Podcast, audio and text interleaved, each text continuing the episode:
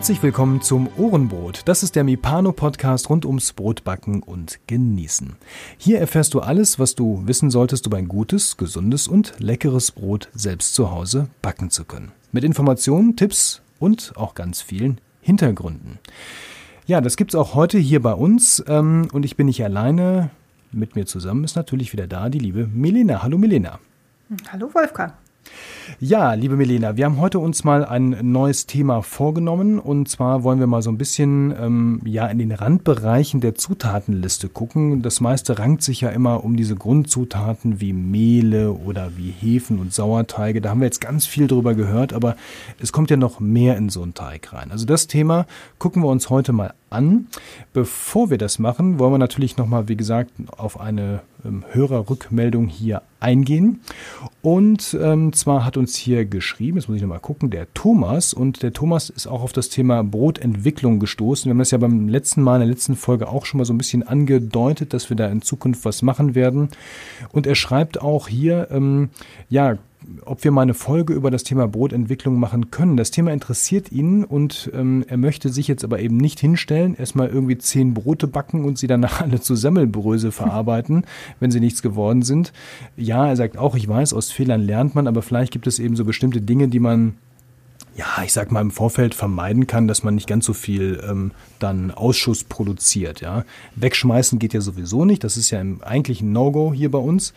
Ähm, muss man auch in der Regel nicht. Aber klar, man möchte natürlich auch nicht dann, ich sag mal, dann für die nächsten fünf Jahre dann das Paniermehl vorbereiten. ähm, das ist ja auch ein bisschen demotivierend. Ja, also, lieber Thomas, das Thema werden wir aufnehmen, äh, auf jeden Fall. Ähm, und dann gucken wir mal, dass du nicht ganz so viel Ausschuss produzieren musst. Dennoch sage ich, und ich hoffe, Milena, du stimmst mir dazu, trau dich auch mal was zu machen. So ganz ohne Fehler wird es ja nicht gehen. Ne? Ja, also das Thema ist schwierig. Ich hab, äh, kenne viele, die das versuchen und sagen, ich mische da einfach mal irgendwas zusammen. Äh, so ein bisschen was Grundlegendes sollte schon, schon mit dabei sein. Wie viel Wasser brauche ich? Was ist Teigausbeute? Wie viel Salz setze ich ein? Und einfach so ein bisschen Mehl mit Wasser mischen, einen Esslöffel Salz dazu das, da bin ich kein Freund von. Das kann funktionieren, das kann aber auch total nach hinten losgehen. Und da gibt es ein paar kleine Regeln, die, die es zu beachten gilt. Ähm, und das machen wir in einer äh, separaten Sendung mal zusammen. Das ist ein spannendes Thema. Ich mache das total gerne, mir was zu überlegen. Ich habe die und die Mehl und die und die Saaten und da möchte ich das und das draus machen.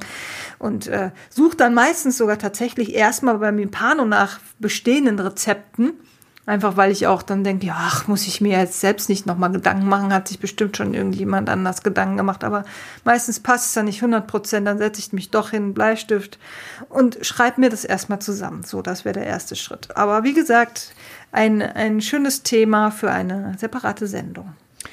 Genau, und ähm, ebenso schöne Themen für diese Sendung sind dann nämlich die ganzen Inhalte, die man so in so einen äh, Teig hier reinpacken kann. Das ist jetzt ähm, im Prinzip das, was jetzt so, ja, einiges davon braucht man oder nee, eigentlich nicht. Also man braucht Salz in der Regel. Es gibt auch salzfreie Brote, aber ich weiß nicht, wer das erfunden hat. Ähm, ja, ich glaube, in Italien gibt es so Ecken, da macht in man Italien, das. In Italien, in der Toskana gibt es diese salzfreien Brote. Salz war ja damals total wertvoll. Das war ja wie Gold. Das war richtig teuer. Und deswegen äh, haben die damals dann eben ohne Salz gebacken und äh, dann eben das Brot auch nur getunkt. Das ist nicht so wie bei uns das Abendbrot gewesen. Da ist Heute so ist das Mehl das teuerste. ja, mitunter. Ja, wenn man Gutes nimmt, ne? Genau. Ja, klar. Ja, schauen wir uns doch mal an, was gibt es denn noch so für typische Zutaten in einem Brot? Da gibt es natürlich ähm, das große Spektrum der ähm, Gewürze, die gucken wir uns zum Schluss an. Ja, da wird es dann aromatisch richtig. Wir gehen aber vorher nochmal über die anderen Dinge und die sind teilweise so ein bisschen miteinander verwandt. Da gibt es auch sehr viel Missverständnisse und sehr viel ähm, ich glaube auch Glaubenssätze manchmal, die man vielleicht mal aus dem Weg räumen kann. Und ähm, ja, das Themenspektrum heißt im Prinzip Malz und Zucker, ähm, was ja erstmal klingt, als wäre es ein und dasselbe, was es aber nicht wirklich ist, denke ich. Ne? So zumindest würde ich jetzt mal einsteigen in das Thema. Ja, genau. Also ein Backmalz ist natürlich zu unterscheiden vom Zucker. Beides liefert Nahrung für die Hefen. Das haben sie jetzt, würde ich mal sagen, grob gemeinsam. Ähm, aber letztendlich ähm, ist ja oft auch die Frage, was ich viel im Internet lese und in den sozialen Medien, was ist denn Backmalz? Wie ersetze ich das und äh, was, woraus besteht das eigentlich? Und ähm, da ist schon wieder so eine Schwierigkeit da. Backmalz wird auch ähm, genannt Malzextrakt, wird äh, als Malzmehl bezeichnet. Es gibt Röstmalz, Aromamalz oder eben auch eben nur Backmalz. Und darunter wird auch viel verkauft. Es gibt von Seitenbacher, von anderen Firmen äh, Malze. Nicht immer ist es wirklich nur ein, ein Malz. Manchmal ist es sogar zugesetzt mit irgendwelchen anderen Stoffen. Das sind dann sogenannte im Grunde Brötchenbackmittel, die dann als Backmalz verkauft werden, was aber eben nicht nur Malz ist. Denn das Malz an sich, also wenn man wirklich ein Malzmehl und ein Malzextrakt hat, das besteht aus einem Getreide. Das ist ein, ein, das klassische und das Backmalz, das ich am liebsten verwende. Und ausschließlich, ich möchte keine Zusätze, deswegen backen wir ja auch selber, wie Enzyme, Emulgatoren und sowas möchten wir alles nicht drin haben. Und ähm, oft, häufig wird das eben deswegen auch verwechselt und gesagt, ja, Backmalz ist eigentlich was Schlechtes. Das ist es aber gar nicht, weil Backmalz ein komplett natürliches ja, oder ein natürlicher Triebunterstützer ist, nenne ich es jetzt mal einfach so grob. Also ich war ja auch am Anfang meiner, meiner Brot- und Brötchenbackkarriere, die liegt ja jetzt auch schon ein paar Jahre zurück, ähm, also der Anfang, die Karriere nicht, ähm, war ich ja auch so ein bisschen dem, dem Trugschluss erlegen, also ein gutes Brötchen bekommt man ohne Backmalz, ja, was immer das auch ist, gar nicht hin. Das war so ein Glaubenssatz, den ich hatte, ähm, den ich irgendwann mal ausräumen konnte ähm, weil es schon anders geht. Es lag an anderen Parametern, die ich dann irgendwie nicht richtig berücksichtigt habe bei Brötchenbacken. Ähm, aber das Thema Backmalz finde ich persönlich auch genauso verwirrend, wie du es gerade beschrieben hast. Und ein Begriff mhm. fehlt noch. Es gibt noch Färbemalze. Ja, das hast du jetzt gar nicht erwähnt. Das ja, ist mir gut. noch so in den Sinn gekommen. Das kommt, kannst du mhm. ja im. Prinzip noch in die, Scha in die Schale dazu werfen. Ja, ähm, mhm. das ist ja wirklich ein. Also wir versuchen das jetzt mal aufzuräumen. Wir haben jetzt gesagt, okay, es gibt ganz viele Begriffe. Jetzt ist ja erstmal die Frage, mal abgesehen von diesem Unterschied äh, Brötchenbackmittel, wo Malze vielleicht mit drin sind, aber letztendlich sind da ganz andere Dinge drin. Die ganzen anderen Malze sind das nur unterschiedliche Begriffe für ein und dasselbe oder gibt es wirklich unterschiedliche Malze als solche? Ich denke, du springst oder sprichst darauf an, dass es enzymaktive und enzyminaktive Malze gibt. Genau. genau. Also ja, es gibt Unterschiede und auch da ist es relativ schwierig, teilweise rauszufinden, habe ich jetzt ein enzymaktives Malz, das ich gekauft habe, oder habe ich ein enzyminaktives Malz. Das steht nämlich dummerweise nicht immer drauf, ne? Nicht immer, genau. Und dann muss man versuchen, ähm, da in dem Text, also manchmal ist es dann einfach versteckt in irgendwelchen Beschreibungen, wie ich es einsetze oder so drin enthalten, was es jetzt letztendlich ist. Dennoch immer für einen Anfänger total schwierig auseinanderzuhalten.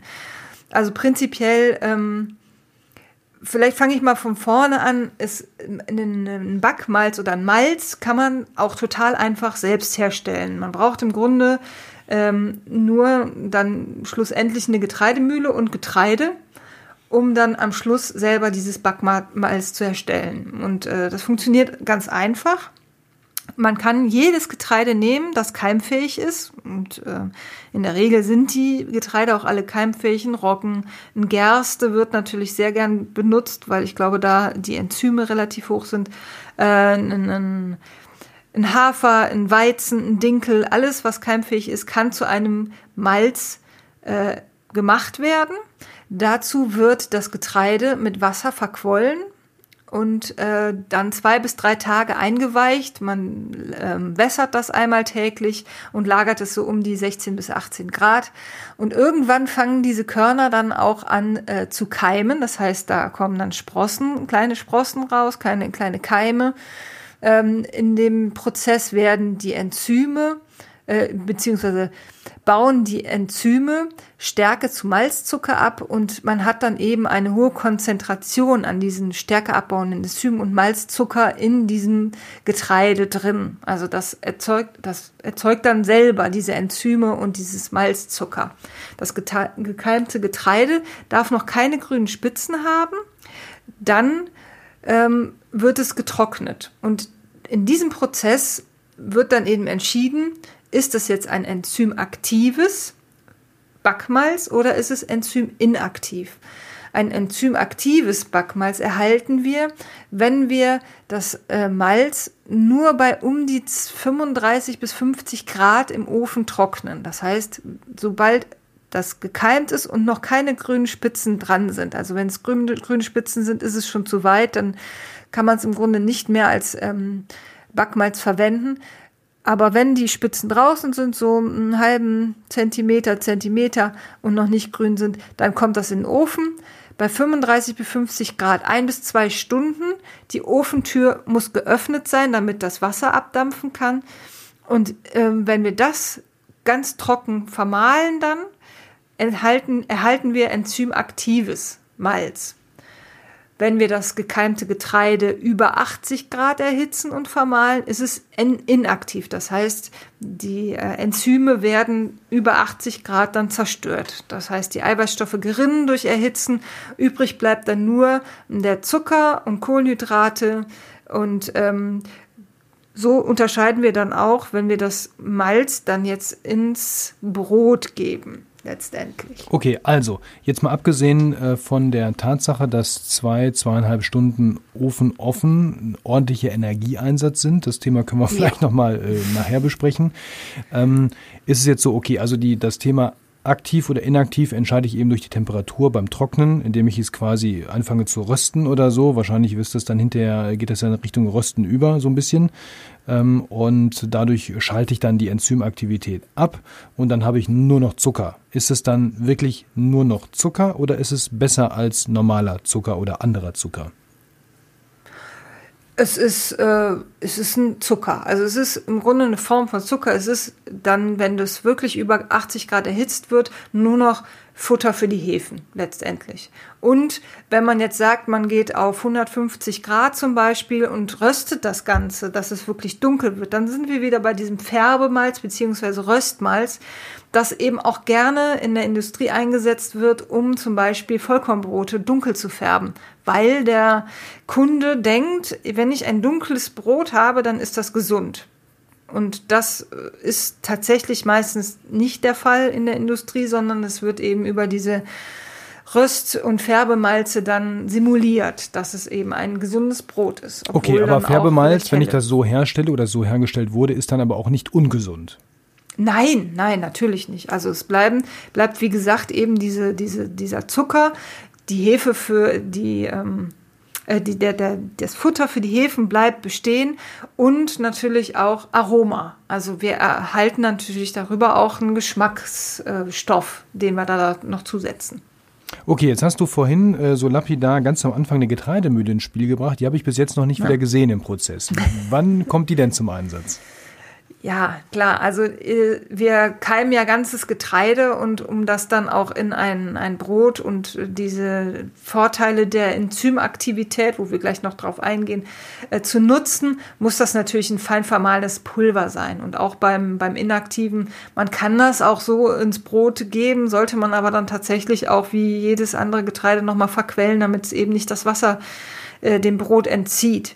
Das heißt letztendlich, ist ähm, eine Getreidemühle notwendig, wenn man selber Backmalz herstellt. Alternativ wäre noch ein sehr starker Mixer, der eben Getreide dann auch verpulvern kann, wie zum Beispiel ein Thermomix oder ein Vitamix oder so. Diese Smoothie Maker schaffen das manchmal auch, dass man daraus dann einfach ein Pulver erstellt. Aber ich denke, wenn jemand Interesse hat, ähm, viel zu backen, dann ist eine Getreidemühle immer eine super Anschaffung. Ich habe noch keine. Nein! Doch. Sag das nicht laut. Doch, das sage ich sogar Wahr. laut. Nein, ich habe bisher das Thema Getreidemühle ist ähm, habe ich ausgespart. Das kann man sicherlich nochmal. Wir machen mal eine Getreidemühlenfolge. Ne? Warum lohnt Unbedingt. es sich, eine Getreidemühle Unbedingt. zu kaufen? Toll. Ich habe mich jetzt geoutet. Ich habe keine Getreidemühle. Okay, dann weiß ich Bescheid.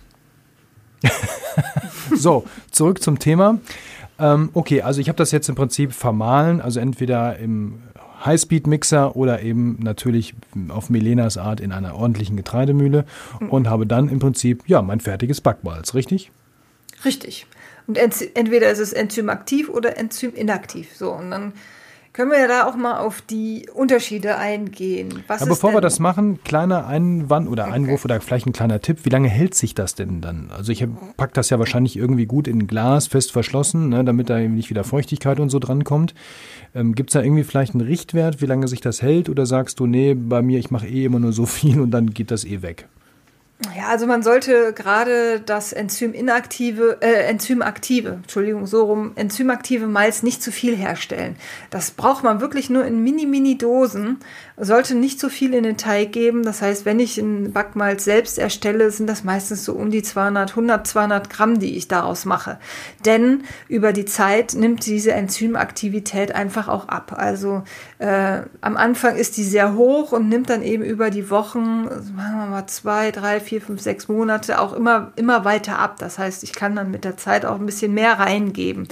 Wie viel dann letztendlich drin ist, da, da hängen so viele Faktoren voneinander ab. Ähm, was ist es für ein Getreide, wie habe ich es getrocknet, wie viele Enzyme sind da tatsächlich drin enthalten, äh, wie viele bleiben übrig nach meinem Trocknungsprozess? Und so weiter und so weiter. Also so genau kann man auch in der Industrie und in den in gekauften Backmalzen nie sagen, dass es der und der Prozentwert äh, so und so viel äh, Aktivität ist da noch vorhanden. Also je älter ein enzymaktives Backmalz ist, desto weniger Enzyme sind aktiv. Beim Inaktiven ist es nicht so schlimm. Äh, da ist natürlich dann auch der ganze, ähm, der, das ganze Getreide vermahlen, sodass das möglicherweise dann über eine Zeit auch so ein bisschen, ja, vielleicht eine Ranzigkeit ähm, erhält. Da muss man dann einfach mal dran riechen. Wenn das noch gut riecht, würde ich es verwenden. Also es hält sich prinzipiell natürlich viel länger, weil es einfach nur ein Aromageber ist und äh, letztendlich ein Zuckerstoff, der noch Hilfe für die äh, Zucker, nein, Nahrung für die Hefe ist. So. Okay, also so ein halbes Jahr als Richtwert kann man aber mal nehmen, wenn es ein ordentliches Gefäß ist, dann könnte das Ja, dann okay. funktioniert auch ein enzymaktives noch, ja. Okay, dann, ja, jetzt ist die Frage, jetzt habe ich, ähm, okay, wir wissen jetzt inaktiv, aktiv, wie man das herstellt, aber was macht das jetzt für einen Unterschied im Teig? Genau. Also beim ähm, Enzyminaktiven habe ich ja schon gesagt, es ist einfach nur Nahrung für die Hefen und gibt Aroma. Das ist im Grunde alles, was das Enzyminaktive Malz macht. Aber gibt Nahrung ähm, heißt doch automatisch, die Hefe oder die Hefen werden dadurch aktiver. Das heißt, der ganze Reifeprozess des Teiges wird beschleunigt, oder? Der wird beschleunigt, das ist richtig, genau. Also es geht ein bisschen schneller, als wenn ich jetzt kein inaktives Malz reingebe, aber man kann da schon großzügig, großzügiger in der Dosierung sein. Ähm, man sagt so bis zu fünf Prozent kann man sogar in den Teig geben. Also wenn ich jetzt 500 Gramm Mehl habe, äh, können das ruhig 25 Gramm ähm, inaktives Backmalz sein, das man in den Teig reingibt. Okay, da, macht das denn auch noch was mit der Struktur des Teiges, also mit der Krume hinterher, oder ist das wirklich nur rein Aroma und Beschleuniger? Nein, genau. Es ist rein Aroma und Beschleuniger. Die Krume bleibt gleich. Es ist, geht halt alles ein bisschen schneller, aber das ist es im Grunde schon, was das Enzym inaktive Malz macht. Okay, dann jetzt das Aktive. Da scheint ja noch ein bisschen mehr hinterzustecken. Genau, das Aktive, das ist mit Vorsicht zu genießen, denn äh, die Enzyme die beschleunigen den Stärkeabbau. Das heißt, die Hefe wird schneller mit vergehrbaren Zuckern versorgt und äh, beschleunigt auch wie das Enzym-inaktive Malz den Prozess deutlich, allerdings halt viel, viel mehr als jetzt das Enzym-inaktive. Ähm, das heißt, da gibt man möglichst wenig von rein, weil es eben diesen, diese Stärke halt deutlich schneller abbaut als das Enzym inaktive Malz. Ähm, da ist so der Richtwert, man sollte eigentlich nicht mehr als ein Prozent, also bei 500 Gramm Mehl nicht mehr als 5 Gramm aktives Malz reingeben. Ich nehme sogar viel, viel noch weniger, also meistens so um die 0,5 Prozent. Das heißt, ähm, dann auf 500 Gramm Mehl sind das dann nur noch 2,5 Gramm äh, Malz, aktives Malz. Das Problem dabei ist, je mehr ihr davon reinmacht, desto höher ist das Risiko, dass die Krume so klitschig, wässrig, fest wird. Es, bleibt ein kleines Volumen, die wird so ganz, ganz schmierig. Äh, das, das ist dann eben das Problem, dass dann in dem Moment zu viel Stärke in Zucker umgewandelt wurde. Und äh, gerade wenn man ähm, Vorteige oder auch Vollkornmehle einsetzt, hat man schon eine höhere Enzymaktivität im Teig. Und auch da muss man dann aufpassen. und wenn man vielleicht dann ein Brötchen ma macht oder auch dann mit einem Vorteig, mit einem Pulisch in ein Brötchen reingeht, dann arbeite ich manchmal auch wirklich nur mit einer Messerspitze, um dann eben diesen, diesen Trieb und den Kick noch zu aktivieren. Der Vorteil von enzymaktiven Malz ist einfach, dass es die Krume nochmal, also nochmal einen besseren Trieb gibt, wenn man es dann richtig macht. Es gibt nochmal einen besseren Trieb, die Krume wird nochmal weicher, nochmal lockerer dadurch. Also Aber man hat eben diesen, diesen, diesen, die Gefahr des Kippmomentes relativ schnell. Ne? Das ist das, genau. was ich jetzt so raushöre. Dass es dann eben umschlägt, nicht mehr in mehr wattig, weich und mehr, mehr Volumen, das, was man sich wünscht, sondern dann fällt das quasi wieder zusammen und dann wird es wässrig und doof. Richtig, genau. Das ist das Problem. Und deswegen wird auch empfohlen, ähm, wenn, wenn man eine zum Beispiel lange kalte Gare macht oder so, oder eine zwölf Stunden Gare oder eben länger als vier bis sechs Stunden, dann sollte man es möglichst eigentlich gar nicht einsetzen, das aktive Backmalz, weil es dann eben zu diesem Effekt kommen kann, dass mhm. es dann die Krume klitschig wird. Da muss man halt so ein bisschen auch wieder Erfahrung haben. Ähm, selbst man kann das machen. Man kann über eine kalte Gare auch nur so, so eine Prise aktives Malz reingeben. Aber da ist dann halt wieder die Gefahr, habe ich jetzt ein, ein super, super aktives, enzymaktives Malz oder ist es so, Mittel, das weiß man halt alles nicht. Ne? Es, ist, es ist ein Risiko mit, mit dabei. Aber wenn es dann funktioniert, ist es halt ein wunderbar. Also ich gebe das super gerne in Brötchen rein. Es ist ein super lockeres, fast so wie vom Bäcker. So ein luftiges Brötchen. Nicht so eine ganze Luftnummer, wie wir ja, ne, von den Chemieeinsätzen kennen, aber dennoch ähm, sehr locker und sehr, sehr luftig. Das Jetzt ist ja äh, vorhin, okay, jetzt ist ja vorhin schon dieses ähm, böse Wort Enzyme gefallen. Und ich kann mich gut erinnern, ich habe gerade die Folge mit dem Björn noch äh, im Ohr sozusagen, wie wir über technische Enzyme gesprochen haben, die ja eben in der Industrie eingesetzt werden, um Prozesse zu beschleunigen, Gelinggarantie, Maschinenlauf und so weiter. Ähm, wenn wir jetzt hier von Enzymen sprechen, sind das dann andere, schrägstrich natürliche Enzyme und sind die dann völlig ungefährlich für den Körper oder sind die im Prinzip gleich wie diese, ich sag jetzt mal, bösen technischen Enzyme? Nein, wie du sagst, also es sind natürliche Enzyme. Wir arbeiten ja auch mit dem, mit dem natürlichen Getreide. Wir nutzen ja keine chemischen Zusätze in diesem Backmalz. Das heißt, das ist Natur. Das kommt, diese Enzyme, überall kommen Enzyme vor. In der Natur, auf, äh, im Getreide, auf dem Getreide ist es überall vorhanden. Und das machen wir uns einfach bei dem Backmalz zunutze.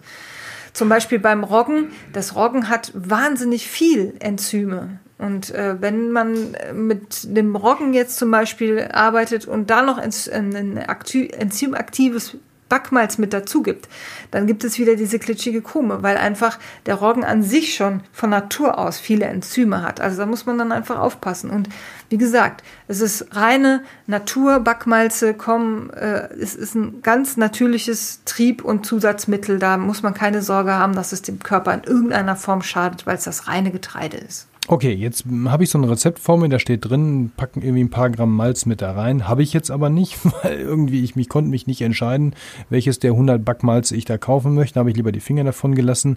Oder ich bin jetzt Anfänger und habe das noch nie gehört, aber mir begegnet so ein Rezept. Ähm, kann ich denn jetzt Malz, weil es ja am Ende irgendwie um entweder Enzyme, ich habe jetzt gerade gehört, die stecken auch im Roggen drin, oder um Zucker geht, kann ich den Malz jetzt irgendwie durch was anderes ersetzen und bekomme denselben Effekt? Ja, die Frage kommt natürlich häufig dann auch. Ähm, Malze also das Enzym inaktive Malz kann man natürlich sehr einfach ersetzen, weil es letztendlich um diese Malzzucker geht, die Nahrung für die Hefen. Das kann man ersetzen durch zum Beispiel Zuckerrübensirup oder Melasse oder Honig. Äh, ein flüssiges Gerstenmalz gibt es zum Beispiel auch im, im Reformhaus zu kaufen.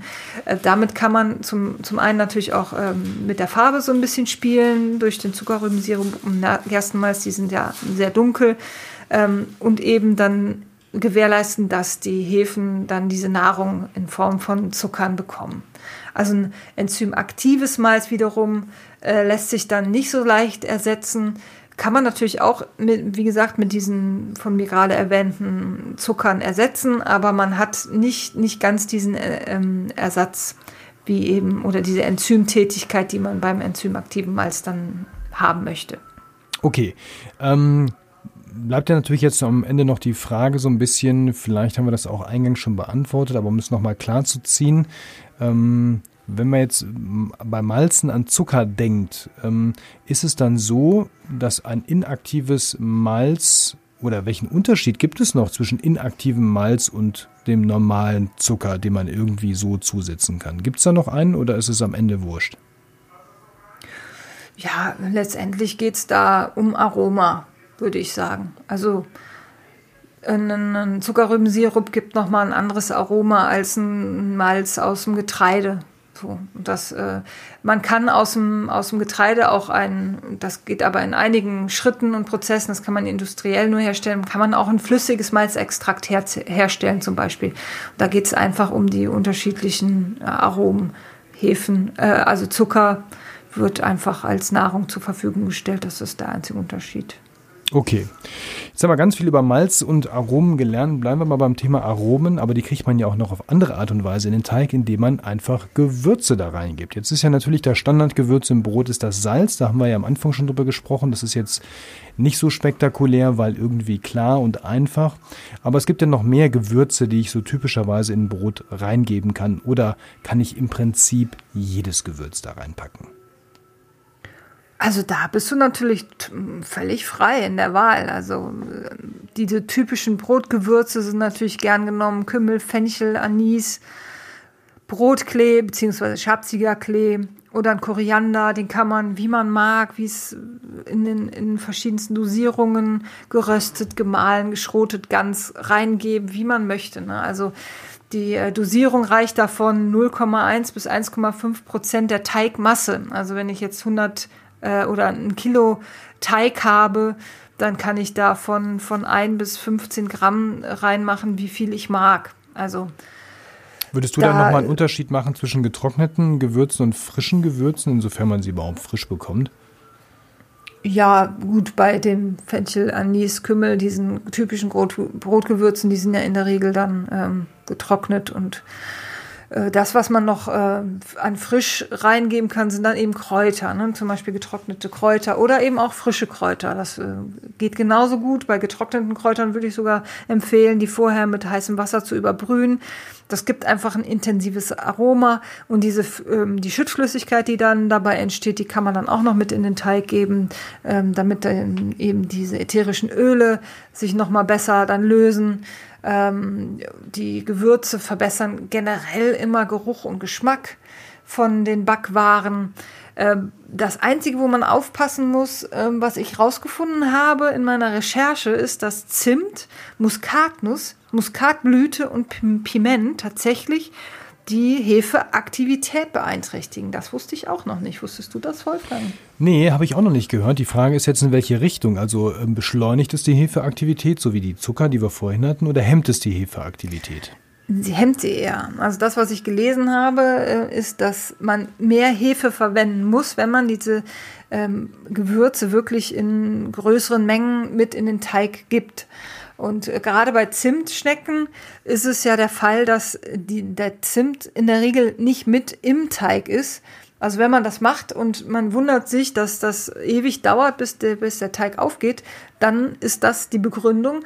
Der Zimt, in welcher Form auch immer, beeinträchtigt oder hemmt die Hefeaktivität. Das heißt, deswegen werden, wird wahrscheinlich diese Zimt-Zucker-Mischung dann auch ähm, eben oben drauf getan auf den Teig, was dann wiederum eben förderlich ist, damit die Hefe sich da nicht stört an diesem Gewürz. Das, das heißt, wenn die nur so als Belag drauf ist und wird dann eingerollt, dann ist es ja quasi drin, aber nicht richtig drin, weil es ist ja nur schichtweise dazwischen sozusagen, dann ist es nicht so schlimm, vermutlich. Ich, ich vermute mal, dass vorher ja auch der Teig schon gegangen ist, die Hefen sich vermehrt haben und dementsprechend stark sind, dass die dann und eben nicht im Teig vorhanden sind, sondern nur oben drauf sind, dass dann ähm, die Gare dann dementsprechend auch schneller vor, vonstatten gehen kann.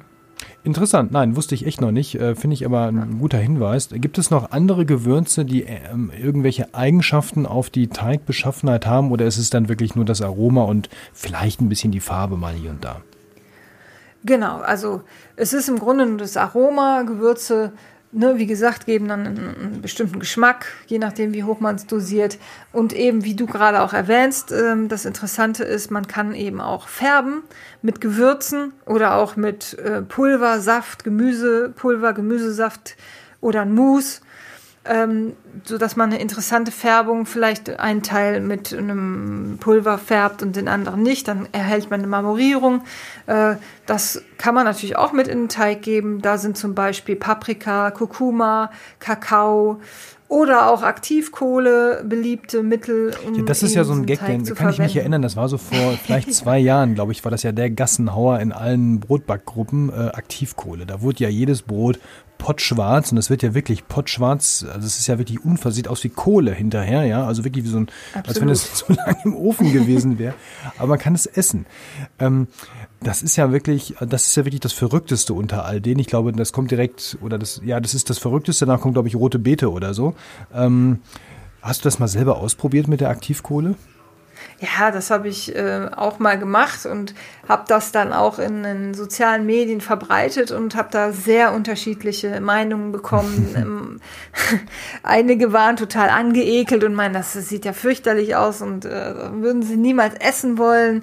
Und andere fanden es halt lustig und es ist ein schöner Gag. Also ich fand's lustig, ich fand's geckig, das mal so zu machen. Und ähm, äh, das, was mir aufgefallen ist, ist, dass diese Aktivkohle äh, tatsächlich das Gebäck auch noch mal lockerer und großporiger gemacht hat, als wenn ich es ohne Aktivkohle gemacht habe. Ich weiß nicht, ob dieses Aktiv in Aktivkohle dann doch auch eine Bedeutung hat.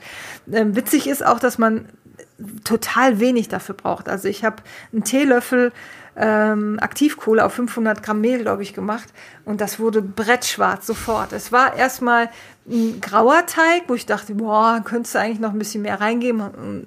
Aber beim Backen hat diese Aktivkohle dann so gezogen und das war ein, ein tiefschwarzes Gebäck, richtig verkohlt. Äh, ja, also es sieht verkohlt aus, ist es ja nicht. Ist das denn so, jetzt mal so äh, aus dem Nähkästchen geplaudert, wie, wie, wie spielt da nicht im Gehirn irgendwas verrückt, wenn man das isst und oder möchte das essen? Hat man da so einen Moment der Blockade oder wie ist das? Also ich habe es noch nicht ausprobiert, weil ich habe bisher keine Lust gehabt, mir diese Aktivkohle zu kaufen.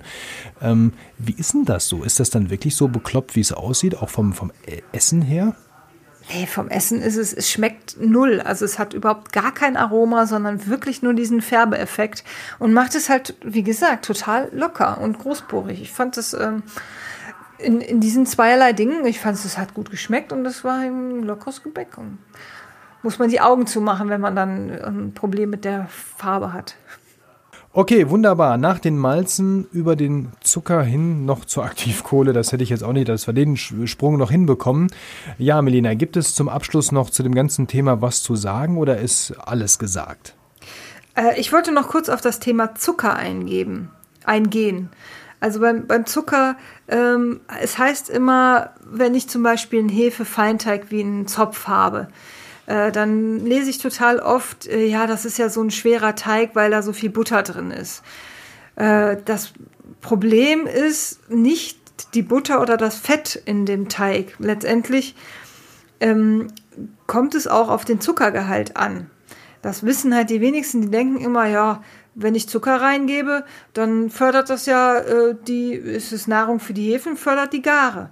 Aber je höher der Zucker ist, desto mehr Wasser wird gebunden und je weniger Wasser dann im Teig ist, desto langsamer die Gare. Also je mehr Wasser im Teig vorhanden ist, desto schneller wird eine Gare auch vollzogen. Das heißt, wenn ich zum Beispiel einen Teig habe mit einer hohen Teigausbeute, dann geht der Teig automatisch schneller, weil die Aktivität einfach größer ist. So, und der, das Problem ist eben, wenn ich zum Beispiel jetzt bis zu 2% Zucker, also auf 500 Gramm Mehl, äh, 10 Gramm Zucker gebe, dann geht der Teig definitiv schneller, weil es ist eine, eine Nahrung für die Hefen.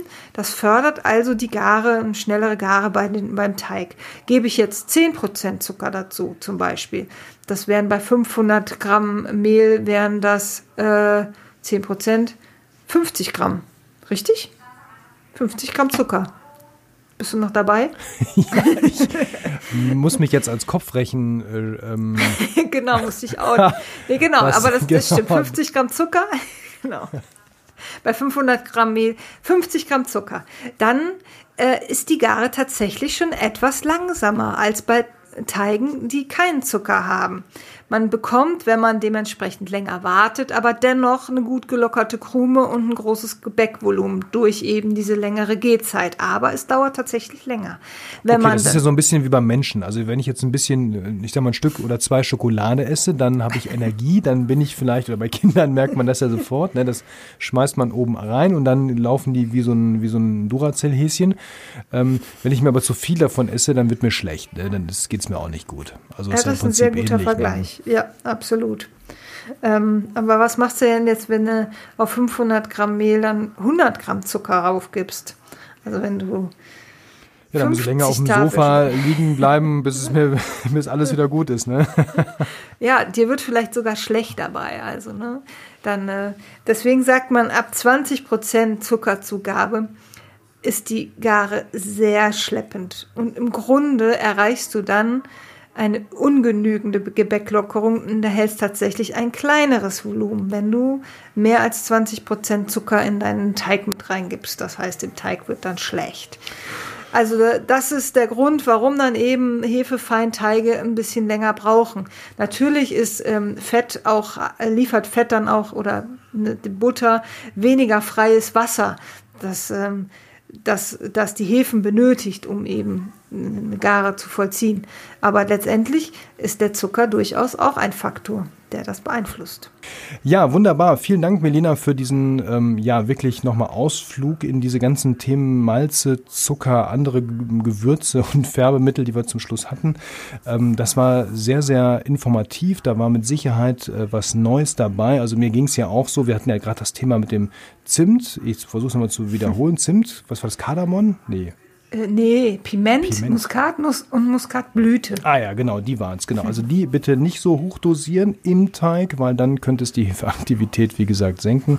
Außer ich mache Zimtschnecken, da kann viel Zimt drauf, das kommt ja, mir dazwischen. Ja, natürlich. Ja, ja. Genau, und ähm, ja, damit gehen wir jetzt so ein bisschen in die ähm, ja, Jahreswechselpause rein. Ähm, wir möchten an der Stelle mal aufrufen, äh, mitzumachen, denn wir wollen uns dem Thema ähm, ja, Zusätze nochmal weiter widmen. Und zwar gibt es ja das Thema Ascorbinsäure, auch bekannt als Vitamin C. Das soll ja ganz gut sein in dem einen oder anderen Teig. Und dann gibt es ja noch so andere Hilfsmittelchen, die man einsetzen kann, um so ein bisschen, ja, ich sag mal, die ähm, ja, Reife und das Ergebnis eines Gebäcks zu beeinflussen. Wenn ihr dazu Fragen habt, dann gerne per Mail äh, an post.ohrenbrot.de. Da könnt ihr aber auch alle anderen Sachen hinschicken, wenn ihr Rückmeldungen, Fragen oder Themenvorschläge habt. Aber genau zu dem Thema würden wir gerne nochmal wissen, was wollt ihr zum Thema Hilfsmittelchen und Co. wissen? Da möchten wir dann demnächst, wie gesagt, eine Folge zu machen. Dann bleibt mir nichts anderes zu sagen als Macht's gut, liebe Melina, du auch natürlich. Und dann hören wir uns bald wieder hier im Podcast Ohrenbrot. Ich freue mich. Macht's gut. Bis dann. Tschüss. Tschüss.